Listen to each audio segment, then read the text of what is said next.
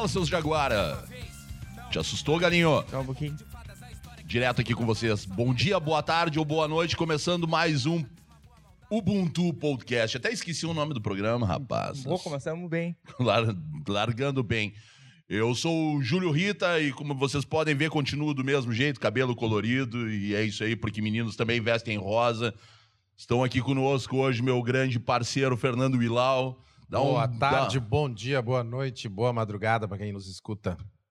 Pá, Lembrei do Faustão, rapaz. E tu que não tá é, fazendo nada aí na madrugada, perdidos na noite, não era? Perdidos na noite. Isso aí. Perdido na Band agora. Vamos apresentar também, então. Teu querido, né? Eu sou o Rafael Rita. Hoje eu cheguei atrasado. Eu tô com as contas atrasadas. E a menina que eu tô ficando me ligou e falou que a menstruação dela também atrasou.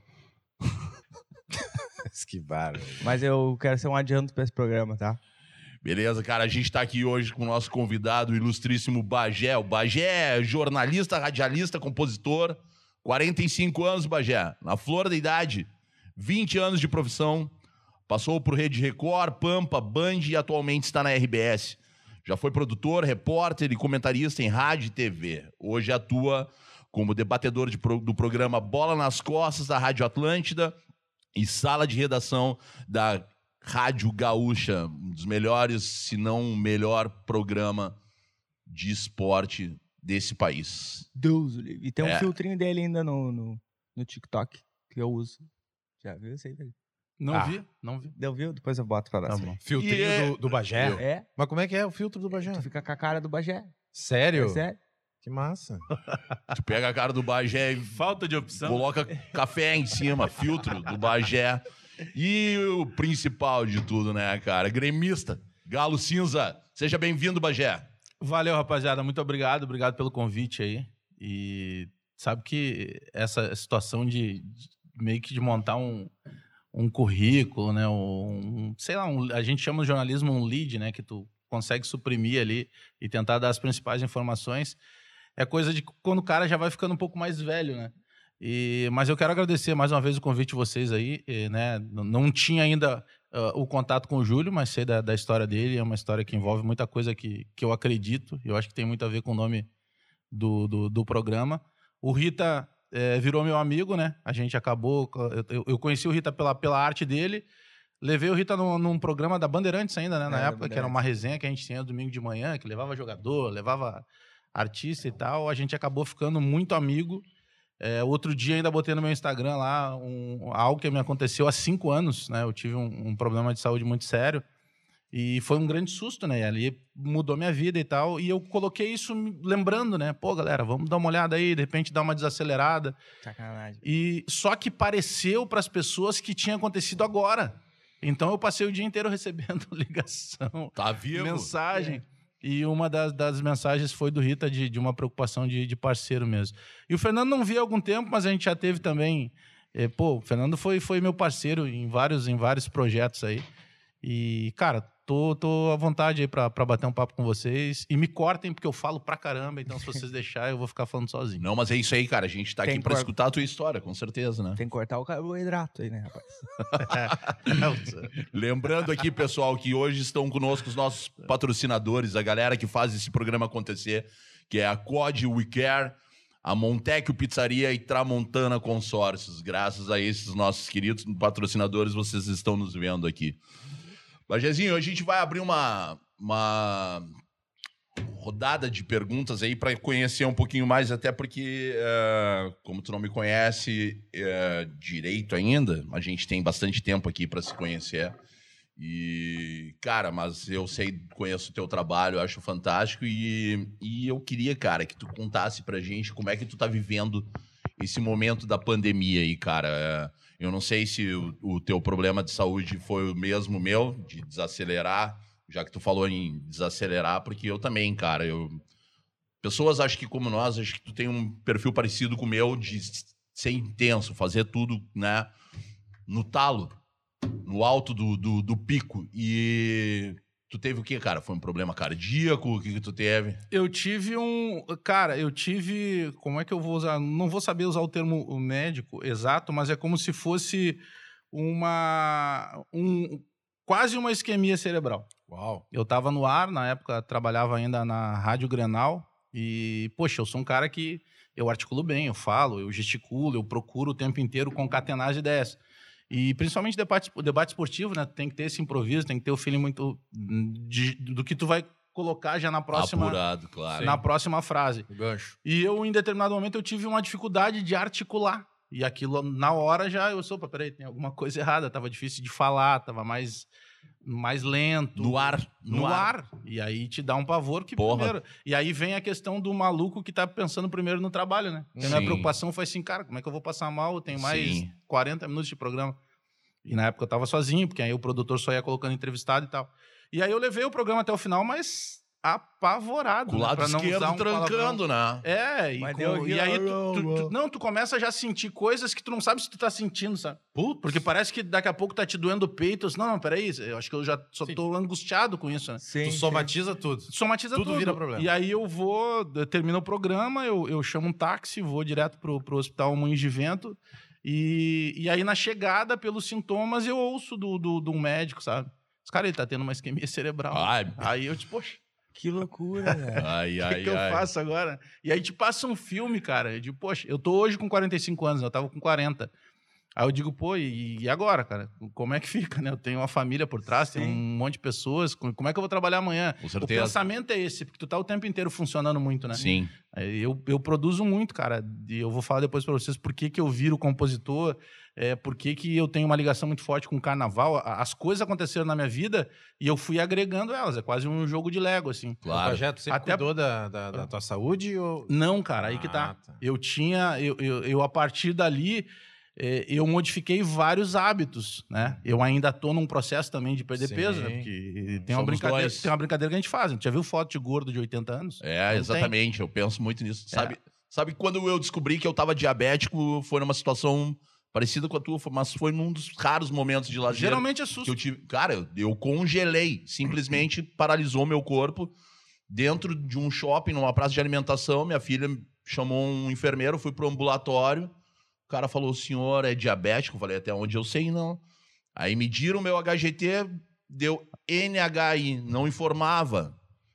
E aí a, a médica falou assim: o senhor tá prestes a entrar em coma. O senhor tá virando uma bala de goma. É. E aí eu falei, é um não, doce." beleza, se, eu- se eu fosse, o senhor sairia daqui agora e, e vai direto pro hospital. E eu falei, antes eu vou passar ali na. no- não posso falar o nome da loja, daquela que tem as benta, língua de gato. Comprei a minha última caixinha de chocolate, comi e mudei a minha alimentação e hoje ainda bem consegui controlar isso. Mas é muito importante esse- essa relação com a saúde que traz a gente até esse momento da pandemia, onde a gente vê que realmente é necessário, né, cara? Tu, por acaso, pegou o. Covid? Não. Não pegou? Não, não, não peguei. Me, me cuido muito também por medo, né? De, de pegar. Mas a, a pandemia é muito maluca. Ela, na verdade, ela, ela devastou a vida de todo mundo de alguma maneira, né? Sim. Todos nós, infelizmente, perdemos alguém. Perdemos alguém muito próximo, né? Ela começou. Eu lembro que eh, em fevereiro de 2020, a pandemia já estava acontecendo no mundo, mas já não tinha explodido no Brasil. E eu estava no Rio de Janeiro, e aí eu fui, fui eh, a convite de alguns amigos lá participar junto com a minha mulher do. Eu fui para um camarote da Sapucaí, nunca tinha ido, pô, camarote, né? Nunca tinha tido acesso a tudo aquilo e tal. Eu sou maluco pro carnaval. Eh, já tive sambas, eh, samba enredo no Rio de Janeiro, São Paulo, aqui em Porto Alegre, então sempre fui muito ligado a isso. E aí nós fomos, cara, e, e eu me apavorei, porque eu, aí tu chega no outro dia para tomar café da manhã no hotel e quase que só nós falávamos português, né? O Rio e São Paulo são portas do Sim. mundo. Eu disse, cara, e quando isso acontecer aqui? E realmente, quando chegou num ponto, a- o primeiro impacto para mim, eu fiquei 70 dias sem sair de casa. Fazendo, na época eu trabalhava na- no Grupo Bandeirantes, fazendo rádio e TV, tudo do celular, o pessoal me levou equipamento, e aí eu tive acesso a uma outra situação, que eu acho que é o grande. Se é que é possível a gente tirar algo positivo de tudo que está acontecendo, é o poder de readaptação que nós precisamos ter. Sim, Né? A partir de agora, a gente tem que se acostumar a higienizar as mãos. claro. Talvez a gente tenha que ficar muitos anos ainda fazendo vacina periodicamente. Sim, A gente tem que usar máscara. sim. Quando é que é se imaginar? Ó, vai ter um momento que todo mundo vai ter que usar máscara. Como assim todo mundo? Não, isso vai acontecer lá na Oceania, não Sim, a gente vê o japonês mundo. usando máscara, né? E achava que E era tu achava que o bizarro. japonês estava doente. Mas aí É. essa, essa, readapta, essa, readapta, Máscara essa na testa. readaptação, ela me fez, por exemplo, enquanto jornalista, como eu estava trancado em casa, literalmente, e produzindo o tempo inteiro, eu fui tentar entender outras ferramentas que me ajudaram muito. Aí eu consegui entender várias coisas, rede social, como é que funcionava, valorizar na época meu canal de YouTube, colocar, saber que eh, eu consegui identificar, embora já trabalhasse com TV, eu chegava lá, estava todo o circo montado, eu gerava meu conteúdo, dava tchau para a rapaziada e ia embora. Aí em casa eu tive que entender que claridade é diferente de iluminação. Exato. Então não adianta eu abrir uma janela e achar que vai clarear. Não, ele vai estourar minha imagem. Sim. Então eu tenho que fechar o meu estúdio e iluminar esse estúdio. Sim. Então tudo isso eu desenvolvi porque em determinado momento eu precisei ficar trancado dentro de casa, né? Eu não estou dizendo assim, bah, que benção. Não, cara, a pandemia é terrível. Mas a maneira que ela aconteceu, a partir do momento em que cada pessoa tentou se readaptar a tudo aquilo, eu, por exemplo, utilizei um tempo para entender e agregar mais coisas ao meu trabalho. Então a pandemia no início para mim ela foi de muito trabalho assim, de tentar entender mais mais as coisas, desenvolver mais processos e tal. Vacinou, Bajé? Vacinei, fiz a primeira dose, né? Que bom, cara. Que bom que tomou qual? AstraZeneca? AstraZeneca. A mesma que eu Aquela tomei. que te derruba um- Derrubou. algumas horas. Derrubou alguns dias. Mas é. É. que diz que ela tem um efeito, eu não sei, não quero cometer uma gafe aqui também. E, e principalmente quero incentivar todo mundo Tem que, que está nos assistindo aqui, assistindo agora. Cara, vacina. Vacina e não é vacinar a primeira dose, é vacinar a primeira Tudo. e a segunda dose, se tiver terceira, se tiver quarta, se tiver que vacinar todos os anos, porque a partir disso é que a gente vai conseguir voltar à nossa rotina, à nossa E vida sem normal. escolher a vacina, né? Ah, Exatamente, é Não, braço, é, né? isso aí, é isso aí. Eu, eu tive muito. Eu, eu acompanhei muito isso. Eu fui fazer a minha primeira dose no, no posto de saúde, no centro de saúde modelo, né? Aqui em Porto Alegre.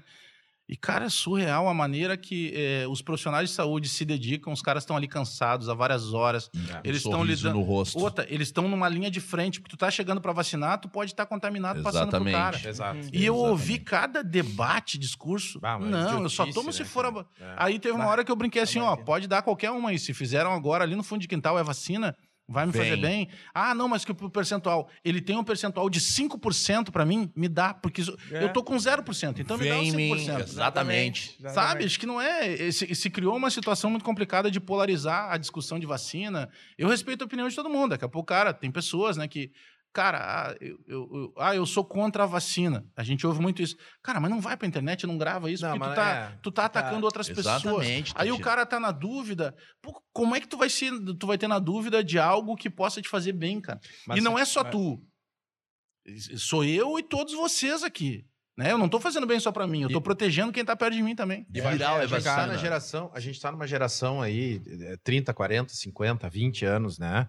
Ah, quem de nós não foi só batizado em posto de saúde? É verdade. E quem é que chegava lá e perguntava assim, ó, eu tenho seis anos, eu tenho que tomar É. tetra não sei o que lá. Eu, de, de onde é que é? Ninguém perguntava Ninguém nada. é. perguntava, cara. Então, assim, a gente tá no meio de uma pandemia, a gente tem N laboratórios desenvolvendo resultados, né? E quer dizer assim, se chegou dentro do SUS, se chegou dentro do sistema de saúde, é porque funciona. Toma até corote, Mas é não vai é querer mu- tomar vacina? As coisas mudam também, né? Porque na minha, na- na- as coisas mudam tanto na minha época, tipo, não perguntava nem se ia doer, né? Não, nem se ia doer. O cara, e hoje tem todo um cuidado, obviamente, porque, né, por, por toda Não, a condição é- que a gente tem, É que desenvolvimento. tu é do tempo do mertiolate, né? É, que não, nessa digo. época. Mas o cara tomava pergun- mertiolate, o cara tomava vacina com uma pistola O lá, que cara o cara dava no Cara é, e não passava, falava entrava nada. outro, tomava Flúor na boca no colégio. Tu perguntasse se ia doer, a mãe Pega- falava, vai agora que tu E vai tá tomar duas. Aí, cara. Sabe o que que é? Mercúrio cromo dentro do corpo do cara aqui, ó. Sabe o que que derretendo. apavora? Hoje as pessoas de, pô, se vacinam dançando o TikTok. O velho. primeiro, o primeiro momento da pandemia, né, com mais força no Brasil, e, e eu lembro muito disso porque teve, tanto se pedia clássico Grenal, né, de Uhum. Libertadores. Aí teve um Grenal de Libertadores dia 13 de março, uma quinta-feira. Aliás, dia 12 de março, que era sexta-feira 13 depois, lembro bem disso. Dia 12 de março, quinta-feira, Grenal. E ali já tava o pavor da pandemia, a arena lotada, todo mundo assustado, tanto que depois teve uma rodada a mais de Campeonato Gaúcho no domingo Parou, né? e parou geral. E aí os, os presidentes na época da, da- do Inter, o presidente Marcelo Medeiros e o presidente Romildo Bolzan Júnior, que tinham participado de um jantar antes do Grenal da- das Américas, é, é, positivaram para a Covid. Aí começou aquele pavor todo, que daí começou a bater na porta, né? É. Opa, peraí, será que nós tivemos ali entre 60 mil pessoas na arena? Será que ninguém vai contaminar?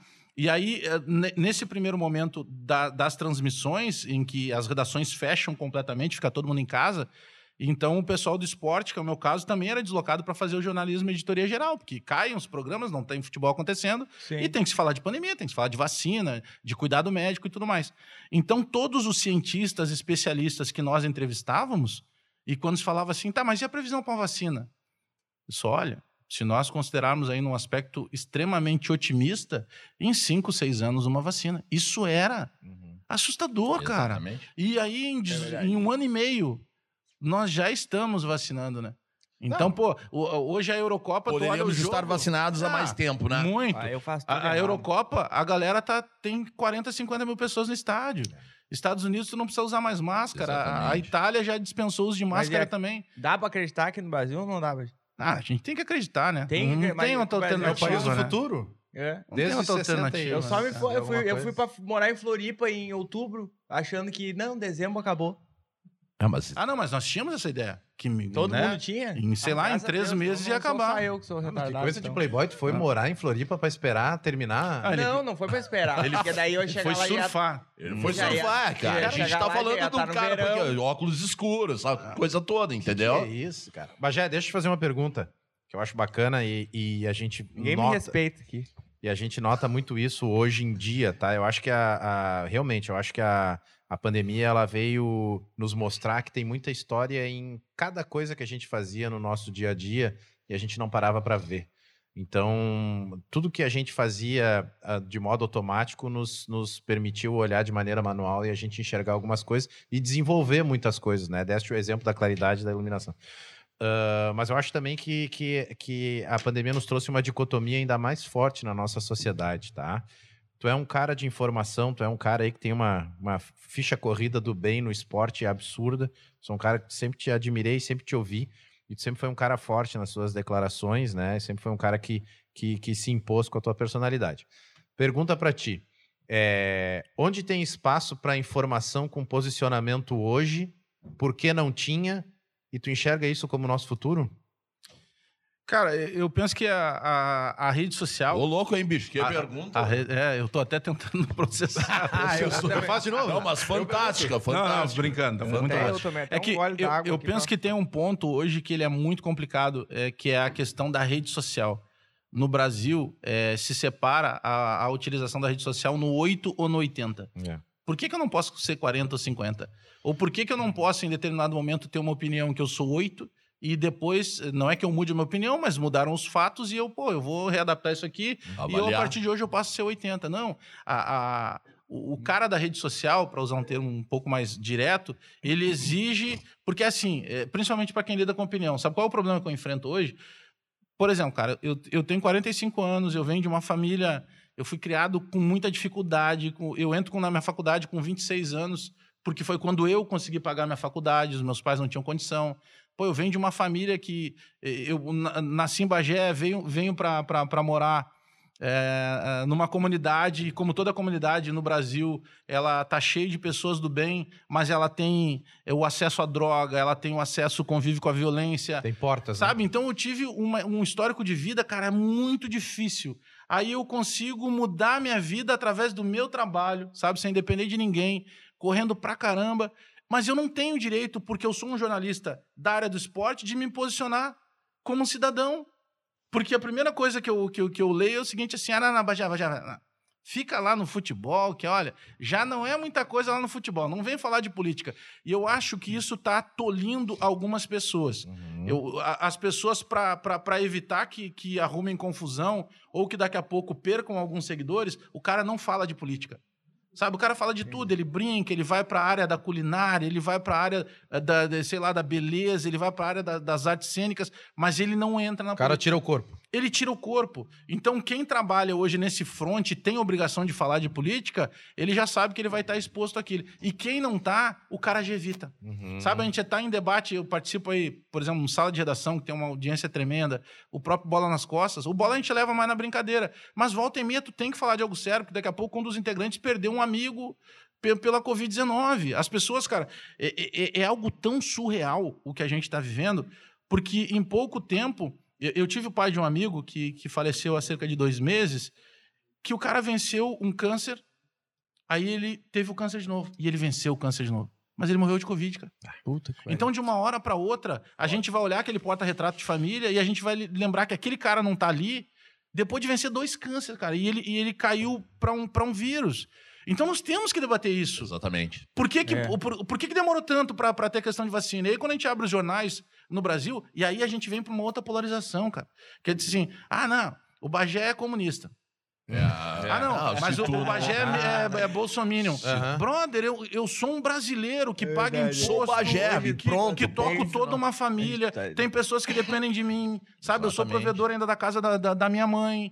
Tenho irmãos que dependem de mim. Tem uma série de pessoas, mas eu não posso me posicionar. Eu tenho que achar tudo normal. E a desconfiança quando tu diz que tu não gosta do Bolsonaro e não gosta Mas do Lula. é, o cara, não, tu tá É, mentindo. o cara Tu, tá em- tu, não tá pode ficar em cima do É, muro. tá tu não pode ficar em cima É. do muro. Cara, para aí, parceiro. Existe isso, entendeu? Tem duas vias. Eu Não- preciso defender é, qual é o meu partido. É minha família, cara. Não dá pra torcer pra aparecer alguém que preste? Aí Exato. tu, aí tu tem todo o histórico, cada um de nós sabe o que a gente passou de bem ou de mal pra chegar num determinado ponto. Exatamente. E aí tu não consegue falar disso baseado na tua experiência de vida? Porque não, não, só- ah, tá falando isso? Ah, não. Sabe o que que eu mais ouvi quando eu fui pra RBS? Tem textos, cara, que são surreais. Textos ex- muito bem escritos que os caras me mandaram lá no direct do Instagram, principalmente. Pô, gostava do teu trabalho. Pô, tu é um cara legal, tu não te prende a nada, tu fala o que tem que falar, não sei o quê. Mas agora que tu te vendeu pros comunistas da RBS. Cara, a RBS é o maior grupo de comunicação do estado do Rio Grande do Sul. Eu tenho a maior gratidão por todos os grupos que eu Com participei. certeza. Mas, Não, poxa, gente, Eu não falo, não, vou sair daqui, É, vou ir pra... Pois é que tá. Vou aí pra tua casa, tu vai pagar meu salário. Mas eu Vou- falei, vou trabalhar eu no respondi pro cara, pô, irmão, te peço desculpa. A próxima vez que eu tiver que mudar alguma coisa na minha vida, eu vou te chamar pra perguntar. então as pessoas se apropriam da tua vida, entendeu? Da tua opinião. Eu sou do seguinte, cara, é, o, o, o, o Rita. É, tem, o Rita tem uma, tem uma informação diferente, cara, vai lá e usa a tua rede social. Exatamente. É. Entendeu? Por que, que eu tenho que entrar na tua pra contrapor aquilo? Ah, e esse carimbo que fazem nas pessoas Então é isso é um nojento, conflito, né? sabe? Então tu entrou na RBS, tu virou um comunista. É, isso Então, é, tu um entrou não sei conflito. aonde, tu é um, um entender, fascista. velho, esse E tu- cara, que coisa chata isso, cara. Que coisa, que dicotomia no, idiota. no meio, Realmente. no meu meio do futebol, é, quando, eu, quando eu decido é, tornar público que eu era torcedor do Grêmio, foi justamente esse pensamento. Cara, por que, que eu tenho que chegar num restaurante? Eu tô lá com, num restaurante com a minha mulher, chegava o garçom, pô, Rogério, que só entre nós, hein? Gremista ou colorado. Aí eu dava uma curva no É. cara, por isso ou por aquilo. Cara, uma das minhas filhas, num aniversário de. de num- num- numa comemoração de Dia dos Pais, enquanto as crianças entravam na escolinha vestido com a camisa do Grêmio ou camisa do Inter, ah, meu pai é gremista, meu pai é colorado. A minha, a minha filha entrou com um desenho que tinha as duas camisas. Ah. E eu nunca botei isso na cabeça dela. Aí eu Sim. pensei, peraí, tem coisa errada aqui, cara. Ah.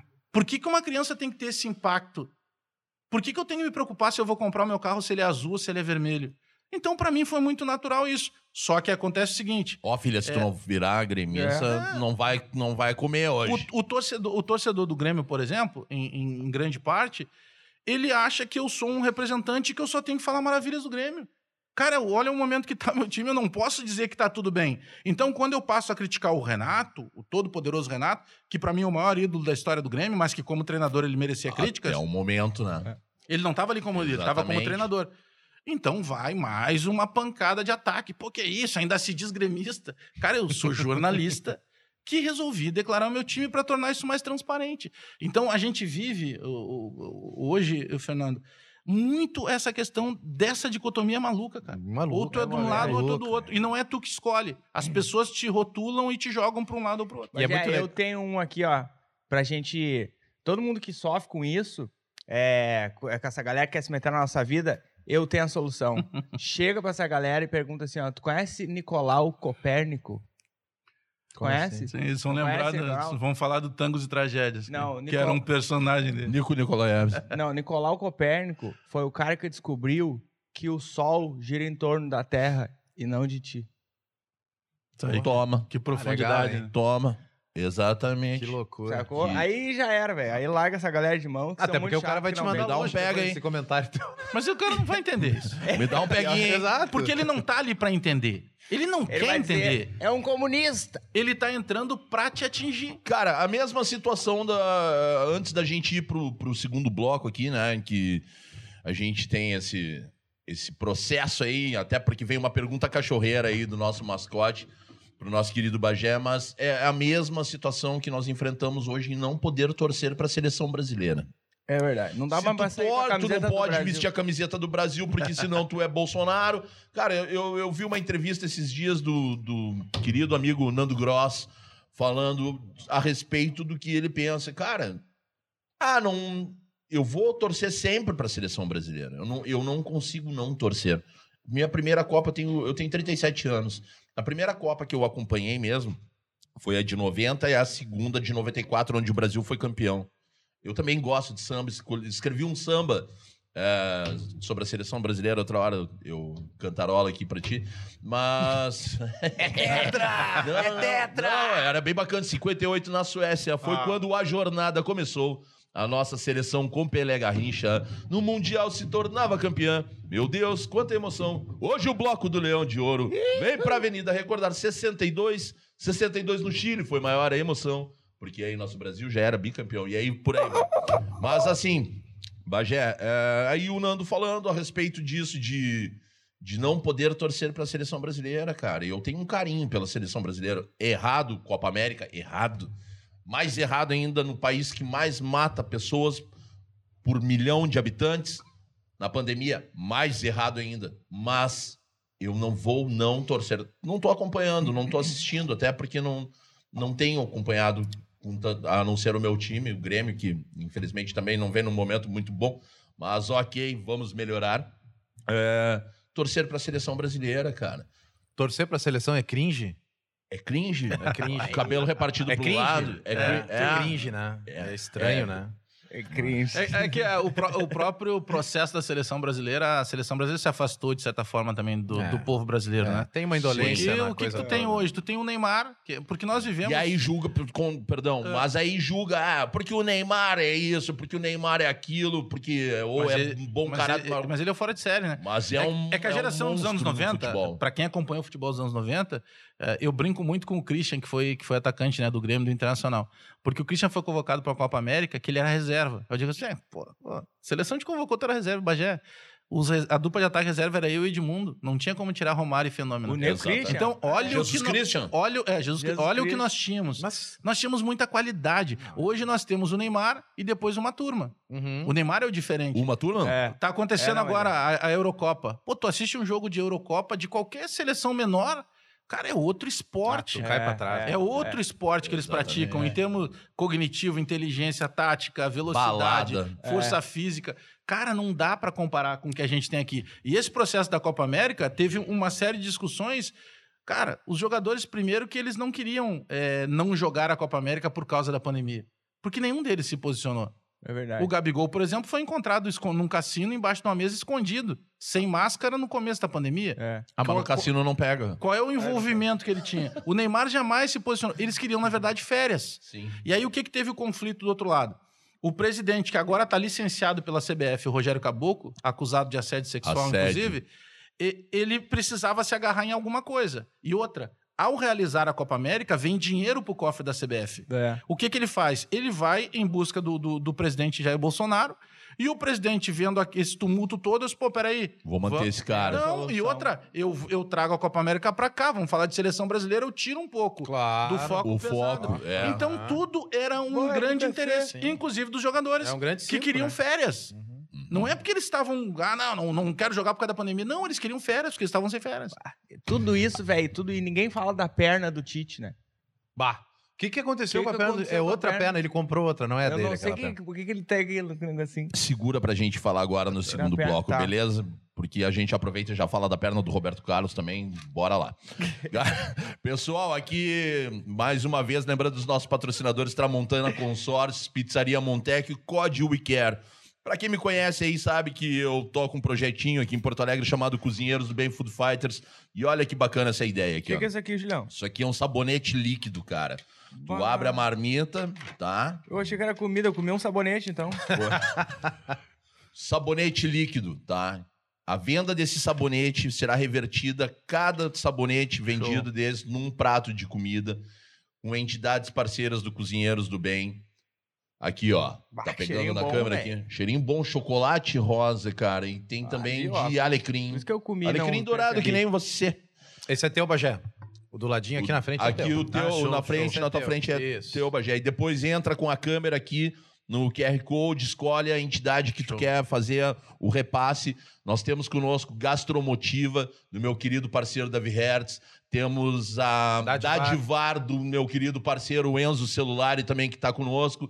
E a Pastoral do Povo da Rua, do- da maior referência do combate à fome nesse país, Padre Júlio Lancelotti. Então, entra lá no site, tá aparecendo aqui embaixo agora.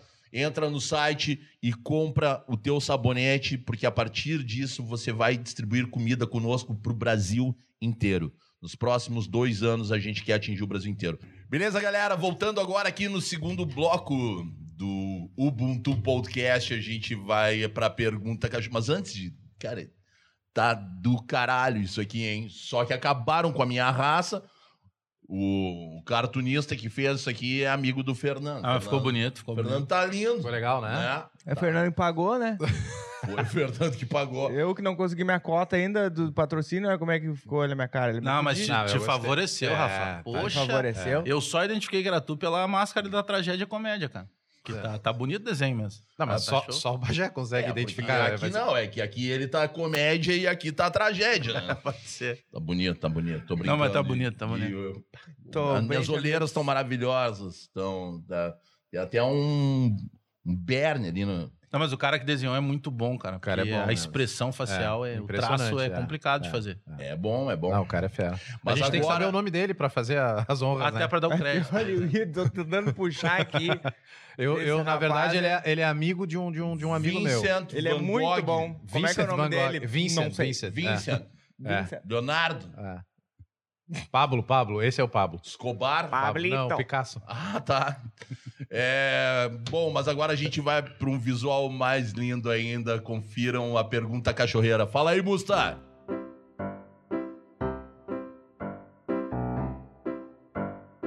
Bagé, o que é mais perigoso? A Restinga ou a RBS? Pô, cara. cara, a RBS é mais perigosa, é mais perigosa. Porque tem uma responsabilidade muito grande, sabe? Tem um. Pá, foi bem. A, a gente vive um. Pá, derrubou, esvaziou a bola. A, gente vive um momento de, de muita fiscalização. E eu sou um cara muito resenha, assim, sabe? Sou um- a minha maneira. Eu ouvi uma vez de um, de um, de um professor já falecido, de, de, de um curso que eu estava fazendo, Sérgio Reis, não cantor, né? Ele me disse o seguinte: Cara, é, eu pensei, o, o que é comunicação para o senhor? Cara, tem várias teorias malucas de comunicação, com várias frases. Tem uma que tu define uma frase. É, comunicação, comunicar é se fazer entender. Então tem pessoas que vão buscar uma linguagem mais rebuscada, com vo- um vocabulário mais puxado e tal. E tem pessoas que vão conseguir atingir o mesmo público de uma maneira mais carismática, mais solta, um- uma linguagem mais direta. E eu não posso fugir da minha raiz. A minha raiz é popular. A minha raiz é ser criado na Restinga, como lembrou a Rafa. Então, por que, que eu digo que é mais perigoso a, RBS, Rafa? Porque a Restinga, eu tinha total domínio de tudo que estava ao meu alcance. Eu sabia o que era ruim, eu sabia o que era bom, eu sabia o que eu deveria evitar, eu sabia quem eram as pessoas que eu, que eu podia confiar. É, Isso é, é conviver em comunidade. Só que é, é, na comunidade, tu sabe exatamente quem é bom e quem é ruim. E na comunicação, nem sempre tu sabe. E quando tu chega, num, tu vai aumentando um patamar de reconhecimento da tua carreira, cara, tu desperta Uhum. inveja, tu desperta ciúme, porque tu lida muito com vaidade. É. Então, daqui a pouco eu venho. Eu não estou dizendo que isso aconteça com vocês, tá? Mas vamos supor. Ah, eu venho trabalhar aqui. Daqui a pouco eu posso incomodar algum de vocês. Pô, mas peraí, eu já tô tanto tempo, agora o Bagé chegou, os caras só estão falando com ele. Isso na- é natural do ser humano. Isso é uma insegurança, né? Uma fraqueza que o ser humano tem. Mas eu, tranquilamente, assim, é, é, eu sempre respondo usando até essa tua analogia, cara. Cara, eu fui criado na Restinga, velho. Então eu já fui. é, eu Já passei, por vários testes, tudo, entendeu? pulei muita Eu peça. não vou me assustar com a maneira que o cara. Eu não. eu- acho que o, o, o grande lance de tu te decepcionar com alguém é porque tu cria uma perspectiva com aquela pessoa. Claro. Então, cara, eu sinceramente, eu- eu tenho. Quando o cara erra, eu sempre penso assim: o ser humano é falho. Ponto. O ser humano é falho. Então, eu não vou me surpreender com o ser humano errando. Agora, eu não posso é me permitir criar uma perspectiva tão positiva em cima de uma pessoa. Quem já pisou na lama vira cambalhota no tapete Ah, vermelho. brother. Cara, quem não tem franja se cuida da sobrancelha, velho. Não tem. É assim. não é, não é Boa, tu- boa, muito não- boa. É, é que não é assim. Tu, tu não pode te apegar numa determinada coisa. É que eu não crio problema, entendeu? Sim. Eu preciso procurar solução. A- o, o meu dia a dia da minha infância, da minha adolescência, cara, eu, eu para vocês terem uma ideia, tá? Ah, eu, eu sou filho de um de um cara que foi jogador de futebol, não é mais já é falecido meu pai, né? É, mas meu pai jogou bola lá nos anos 50. E, e aí, o futebol não dava dinheiro, ele era marginalizado, né? Em Bagé? cara- em Bagé, no interior. Meu pai também jogou no Bagé. Meu pai, meu pai jogou no Guarani de Ah, foi Bagé. também. É, o meu pai jogou nos dois, no, no E- Bagé Guarani. E o meu pai fundou o Associação Atlética Gente Bem de Bagé, um time que eles jogavam de gravata, borboleta, camisa social e o goleiro jogava Ah, de sim, da colete, época. O teu cara. pai era de Bagé? Meu pai era, meu pai nasceu na Ulha Negra, Pô, morou, tamo junto. Meu pai era da Olha morou- Negra. também. morou em Bagé. Hoje emancipou. Hoje Exatamente, é um emancipou. Hoje é Nova York. Cara, e é, é- exatamente. Tem cara que diz que é de Bagé só pra se exibir, né? Mas não, no caso do, do pai do... É do- grande Bagé. Grande Bagé. É grande, Bagé faz parte da grande Ulha Negra, na real. É, Né? A capital Depois do eu- mundo é a Olha Negra. negra. mas ah, eu, eu até me perdi agora em que ponto que eu tava, mas ah, eu, eu só pego assim essa Tá falando situação. do teu pai, que era jogador de futebol. É, aí o meu pai, e, e o meu pai músico também e tal, e tocava muito violão. E, e então o meu pai viveu uma vida que o meu pai, ele ganha grana, porque ele vira depois um, um- um músico tradicionalista de, de sucesso. Ele ganha grana, mas ele perde grana, porque meu pai sempre foi um boêmio, cara. O meu pai teve vários casamentos, para vocês terem uma ideia. O meu pai teve 17 filhos. Sou eu e mais 16. É, eu não conheço todos os meus irmãos.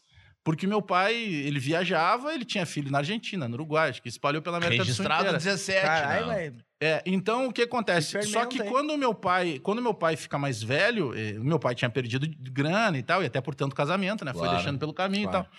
Então, a, a gente vive um- uma, uma, uma infância, adolescência, assim, muito difícil pela dificuldade. Então, o, o meu pai era um cara eh, que já estava doente, eh, sem grana, essa foi a minha infância, e a minha mãe, cara, um- uma, uma empregada doméstica, que era uma leoa para criar os filhos, sabe? De, de fazer das tripas coração para ter o básico. Então, enquanto eu. E olha o que é difícil, é, e aí eu entro muito assim na, na, na companhia. Eu acho que é, não é a companhia que te estraga, mas ela pode te estragar. Porque no ambiente que eu fui criado, era muito mais fácil de errado. Exatamente. Muito mais fácil.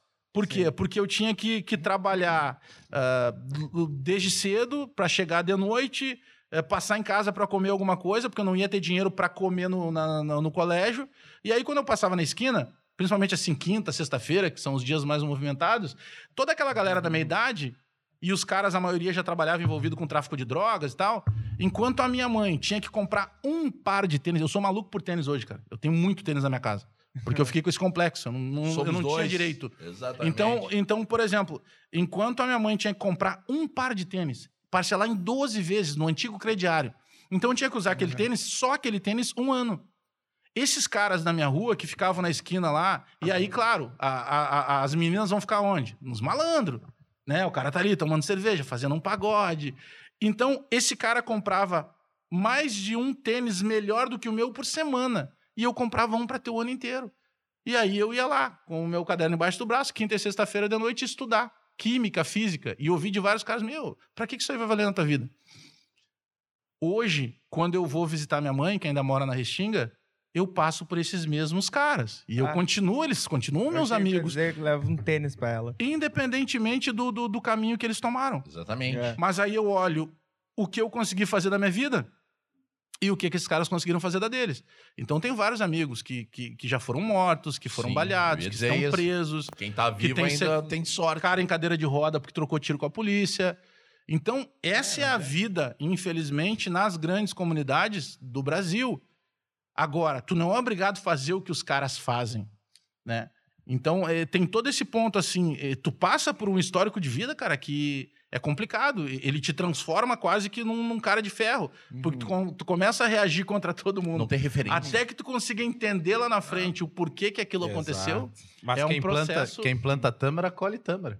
Mas, exatamente. Né? Então a Exatamente. gente tem Então- essa questão de imediatismo, dessa, a- da geração, inclusive a, a- a geração nova que vem, todos imediatistas, né? Então, assim, daqui a pouco o cara olha, o, o rapaz tá estudando, mas para um pouquinho, o rapaz tá com o mesmo tênis há um ano, eu tô trocando tênis toda semana. Pra que, que eu vou fazer o que ele tá Pra que, que eu fazendo? vou fazer isso? Cara, mas é imediatismo. Esse imediatismo que tá nos movendo, a- isso é, isso é bem preocupante. É preocupante É, demais. Porque a eu- galera não tá querendo. Eu sei porque eu tenho filho. Meu filho e a minha filha, se a gente comunicar alguma coisa que ele vai ter benefício logo, ele tá dentro, eles estão dentro. Se Uhum. tu falar que o benefício é daqui a pouco, opa, não sei. Ah. Se tu falar que o benefício é daqui dois anos, meu amigo, escolhe outro, eu tô fora disso aí. Então, assim, o que que nós vamos fazer? E isso Como é que vem, nós será que é vamos- da- do, do Ah, círculo cara, de eu acho, amigos, eu acho que é né, a da instantaneidade que a escola, né? gente vive, né? Eu acho que o nosso mundo tá instantâneo. Quer É. dizer, a, É. gente, a, gente, a gente decide coisas a todo instante, a todo momento. A gente Verdade. conversou fora do ar aqui com, com o Bagé. Né? A gente é da época que a 1h15 tinha o Chaves na TV. É. Eu almoçava rápido pra me ver o Chaves antes de ir pro colégio, ou uma hora, não me lembro quanto, que, que hora era. Nós todos temos Cara, a mesma idade. Hoje, hoje os filhos escolhem Que o o horário. Chaves não para. É Hoje, pior. hoje de, eh, de manhã cedo, a, minha filha vê Chiquititas, no meio da tarde, a, no- a hora que ela quiser, porque ela vai entrar no stream e vai acessar. Exato. É. Então, assim, eles são líderes de muitas coisas que antes nós éramos é, é, organizados para ter e esperávamos ter. Eles não A, a esperam mais nada. pesquisa, É uma verdade, pesquisa de trabalho, tu tinha que É, marcar um horário na biblioteca, Imagina. ir lá É. pegar o livro, às vezes tu levar pra casa, às vezes tu tinha que fazer ali. Exato. Hoje qualquer moleque tem acesso às principais bibliotecas do mundo Uhum. a partir de um Hum. telefone celular. Exato. Isso é bom, É. isso é maravilhoso, mas isso nos trouxe um joio de a instantaneidade. Então, assim, o que não é instantâneo talvez não seja relevante. E Cara, aí- isso que as meninas estão reclamando, os caras não aguentam três minutos, tudo tá virando, né? Aí já Pode são ser. experiências de vida. É, aí é contigo nesse miojo. foi um negócio que eu li isso aí. É. Bagé, a música, Bagé. é, conta pra nós qual é a tu... Bom, né? Filho de músico, mas essa tua relação com a música, né? Teu... Falou que o teu pai era músico tradicionalista e tu já partiu pra uma vertente do samba. é, Conta a tua história. Quem é o Bagé na música? Cara, Quem é o Bagé no Spotify? eu, eu ligo muito mais no- na questão do carnaval, principalmente, porque o carnaval foi um divisor de águas na minha vida. O carnaval, ele, ele, ele, ele me ensinou disciplina. E por que isso? Porque na Restinga, eh, nós tínhamos du- du- duas veias de, de, de salvação. Um era o futebol amador, futebol da várzea, que toda molecada jogava. E entre tantos lá, por exemplo, eu me criei com o Paulo César Tinga, meu irmão até hoje e tal. Então a gente viveu muito essa situação. E a outra veia era a questão da escola de samba, o Estado Maior da Restinga. E é muito maneiro porque hoje, por exemplo, eu faço parte da direção da Restinga. Eu consegui voltar e, e- te- e cheguei a voltar lá de 2010 para cá e desenvolver projeto lá. Eu consigo devolver alguma, alguma coisa da gratidão que eu tenho da maneira que a escola de samba entrou na minha vida. Claro. Então, por exemplo, várias vezes quando, quando vai se falar carnaval, o cara diz assim, pô, isso aqui tá uma bagunça, parece um carnaval. Cara, se eu tô junto, eu, eu já fico puto, sabe? Porque o carnaval na minha vida, ele foi realmente uma escola, assim como se diz escola de samba. Porque, eh, como eu gostava muito, onde é que nasce isso? Eh, Eu olhava o desfile do, do, do carnaval do Rio de Janeiro e eu comecei a entender o que, que era o samba enredo. Não é só uma música, ele tá contando uma história. O tema enredo da escola. A escola vai falar sobre o copo de vidro. E aí, se tu prestar atenção na música, ele está dizendo quem é que inventou o copo de vidro, como é que começou, qual foi o século. Ele te dá uma referência. Então, eu aprendia muita coisa. Principalmente quando falava de geografia. Sabe? Ah, quem foi Marquês de Sapucaí, que é o, que é o nome que, que é dado, né? Dado. Na batizada a, a passarela do samba no Rio de Janeiro. E aí tu vai entender quem era o cara, que era um cara nascido em Minas Gerais, que foi um dos maiores inventores, se não o maior inventor do Brasil. Olha aí. Várias coisas que a gente usa no dia a dia foi- foram criadas pelo. Isso era muito maluco, assim, sabe? Eu digo, cara, esses caras estão me ensinando. E aí eu ligava, ah, por isso que era escola de samba. Isso, moleque, é o primeiro ano que eu desfilo em Porto Alegre, eu tenho 11 anos, em 87. Legal E que é o história. primeiro ano que a Restinga ganha o primeiro título dos nove que ela tem do grupo especial. Só que pra sair na bateria, né, porque eu era ritmista, tinha um cara lá que exigia boletim. O que, que tu tocava? Ah, de Cacheta? É, eu- eu- o meu preferido é o que hoje os caras chamam de tamborim, na nossa época era cacheta. Cacheta. Né? Tinha o tarol, que hoje os caras chamam de caixa. Repinique. Repinique. Maracanã. Maracanã. Aí tu divide lá em estudo de primeira, de segunda ou de terceira. Exatamente. É, então tu passa por todos, o- tu- por todos os instrumentos. E esse diretor de bateria, e olha que maluco, cara. Se vocês. eh, Talvez, eu não sei a ligação que vocês têm com o carnaval, mas talvez vocês passem a pensar algumas coisas diferentes a partir disso que eu vou dizer pra vocês agora. O diretor de bateria, na maioria das vezes, é um cara que ele não tem nem o segundo grau completo, o ensino médio. Sim. E ele é um maestro, cara. Tu vai pra um desfile de, de- Isso qualquer mestre de bateria. Não só os daqui, qualquer lugar. O cara é um maestro. Ele sabe exatamente quando entra o, o, o, o, o instrumento mais pesado, o instrumento mais leve, quando ele vai dar uma conotação aguda, uma conotação mais grave. Um cara que praticamente não, não teve um o, o ensino das Sim. classes escolares. Esse cara é um autodidata, esse cara é um artista. Mas ninguém vê a escola de samba assim. Tô botando um Quan- corte agora. Bagé diz que escola não serve para nada. Quanta- quantas pessoas tu pega, por exemplo. Capa de- da zero hora. Quantas pessoas tu pega, Não por exemplo, colégio. que tem uma ligação direta com. Tem pessoas que dependem do carnaval. A tia que é costureira, ela depende que o carnaval aconteça, porque Sim. a gente vai lá, vai contratar ela E como ela que ela faça. É. Então tem uma série de fatores. Então, quando eu chego e eu vejo que tem um cara lá que tem uma preocupação, sabe, tu quer sair na escola de samba, beleza, tu tem que mostrar teu boletim. Pô, Interessante. Então, essa é a gratidão Muito que eu legal. tenho por lá. Então, eu sempre digo que a Fantástico. escola de samba, ela muda a minha vida, porque ela me mostrou que era possível tu vencer eh, sendo um cara do bem. Teve um outro dia que eu vi uma postagem, tem duas coisas que me impactam muito do que eu fiz na minha carreira. Eu vi uma entrevista do, do Tiago Ventura, que em determinado momento ele comenta que ele fez uma foto um dia, que ele tinha comprado uma casa dos sonhos, comprou um carro dos sonhos, e ele fez uma foto. E aí um cara da quebrada dele foi lá e colocou alguma coisa, tipo assim, pô, a galera passando trabalho aqui na quebrada e, e tu esbanjando. Ele, não, cara. Eu tô postando pra mostrar que eu saí da quebrada de vocês Exatamente. e olha o que eu consegui fazer na minha vida. É, Referência, eu consegui né? comprar o carro que eu queria, a referência positiva. Sou fã desse Porque a referência dentro da comunidade acaba sendo o traficante. Exato. Verdade. Porque o traficante tem o carrão, o traficante tem o cordão de ouro. Sabe? Mexe com a Então, vaidade, né? Mexe com a vaidade e É. com o dinheiro. E, e É. parece que o dinheiro é fácil. Só que. Então tu vai querer fazer o quê? Eu quero ser igual o Bagé que só tem um tênis pra andar o ano inteiro e tá indo de otário estudar de noite? Ou eu quero ser igual esse cara que tá com um carrão da hora, com cordão de ouro e com dinheiro no bolso? É Exatamente. A verdade. tua Eu- referência é invertida. Eu tive essa experiência também de desfilar em escola de samba e. Até convido vocês, se quiserem desfilar, estão convidados a desfilar na Restinga. Ah, não, eu quero ir pra bateria. Eu Eu- desfilo na vida, rapaz. Eu quero ir pra bateria. Não, depois desse desenho aqui, tu vai desfilar na- no- nos Smurfs, né? Parece o Gargamel no desenho. Mas, ah, mas eu, eu achei, eu acho, eu acho uma lá. coisa muito bacana para nós encerrar essa questão da, da, da- da escola de samba, porque tem a vaidade, né? Tem uma, tem uma coisa que é a vaidade. Isso é uma coisa muito forte em nós, ser hum- seres humanos, né? Mas quando tu é da, da- da vila, quando tu é de uma, de, uma, de uma comunidade pobre, existe a vaidade, e essa vaidade tu enxerga em muitos exemplos que são negativos, mas tem uma coisa que a escola de samba ah, te dá, e isso te sustenta pelo ano inteiro, porque, porque samba é uma vez, na- é uma semana por, por ano, que é orgulho. Ah. Quando eu, quando eu fui desfilar, e eu não sou um cara identificado com samba, eu sou um cara que gosta de rock, mas eu, eu fui desfilar porque eu queria experiência, né? E eu, e eu desfilei na, na, na, na do Inter, na- como é que é? Ah, Imperador. Na Imperador de Samba. Samba. Fomos campeão na época, porque o Carnaval não tinha dinheiro nenhum Vai. e o Inter tinha dinheiro na época e Acho que a botou uma última grana vez que o federal. Inter foi, Foi em campeão, 2009. 2009, fizemos uma- um desfile viu? maravilhoso, um troço somos absurdo. campeão. Mas o que, que me chamou muito a atenção? É, me chamou a atenção exatamente o olhar de orgulho das pessoas. Porque como eu não era dali, eles me mostravam Hum, aquilo como se fosse assim, nossa, cara, aqui tá o meu ouro. Exatamente. E, e aquilo, é- aquilo, faz, aquilo tem uma força psicológica dentro da comunidade que é muito bacana. Cara, Porque é o cara que tá o, o ano inteiro sendo Exatamente. subjugado Gi- e naquele momento chegou um cara que tinha mais posse que ele, o Fernando lá e tal. E o cara diz: Não, Fernando, olha aqui, isso aqui que eu faço, vem aqui, esse aqui é o fulano de tal. Isso aqui.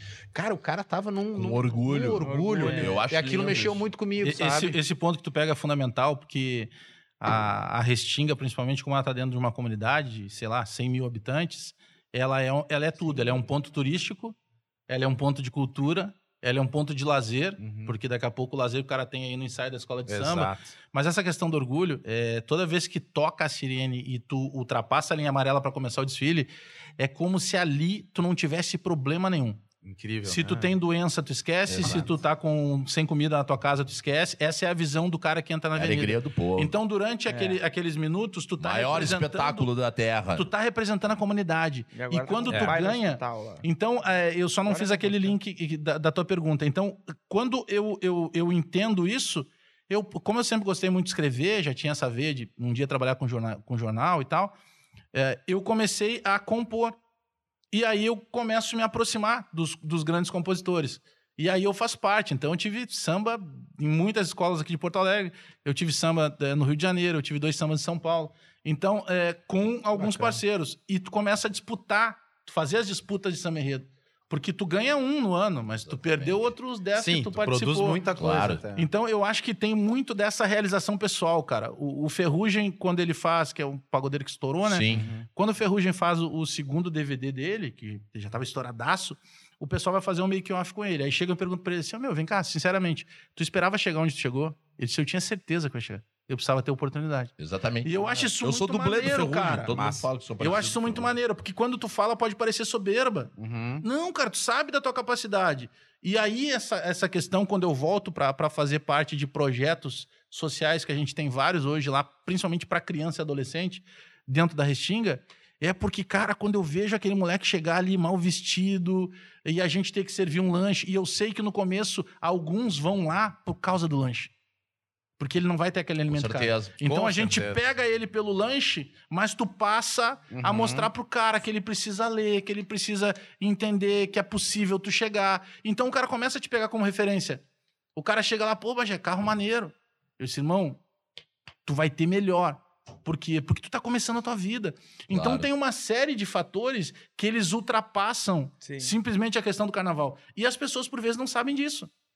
Claro. Então é muito forte, sabe? A possibilidade que tu tem de, de impactar e de mudar a vida da pessoa. Quero, apro- Se tu salvar um, já tá certo. quero aproveitar aqui, falando na Restinga, né? E como falou que, o, com- que o Paulo César é teu amigo. Tá com Paulo, um projeto lá dentro Paulo da escola. César, quero mandar um grande abraço pro nosso querido amigo Paulo César Tinga, do projeto Fome de Aprender, que ele tem na Restinga. Sir Paulo César Tinga. Sir, Cara, Sir, esse cara é Sir. Esse, Sir. esse é diferente. Cara, esse cara é Esse cara é diferenciado. diferenciado. É muito diferente. É, cara, converso muito com ele a respeito do, é dessa- desse, empreendedorismo social. O Dunga também faz um projeto maravilhoso com a Seleção Seleção, do do, bem.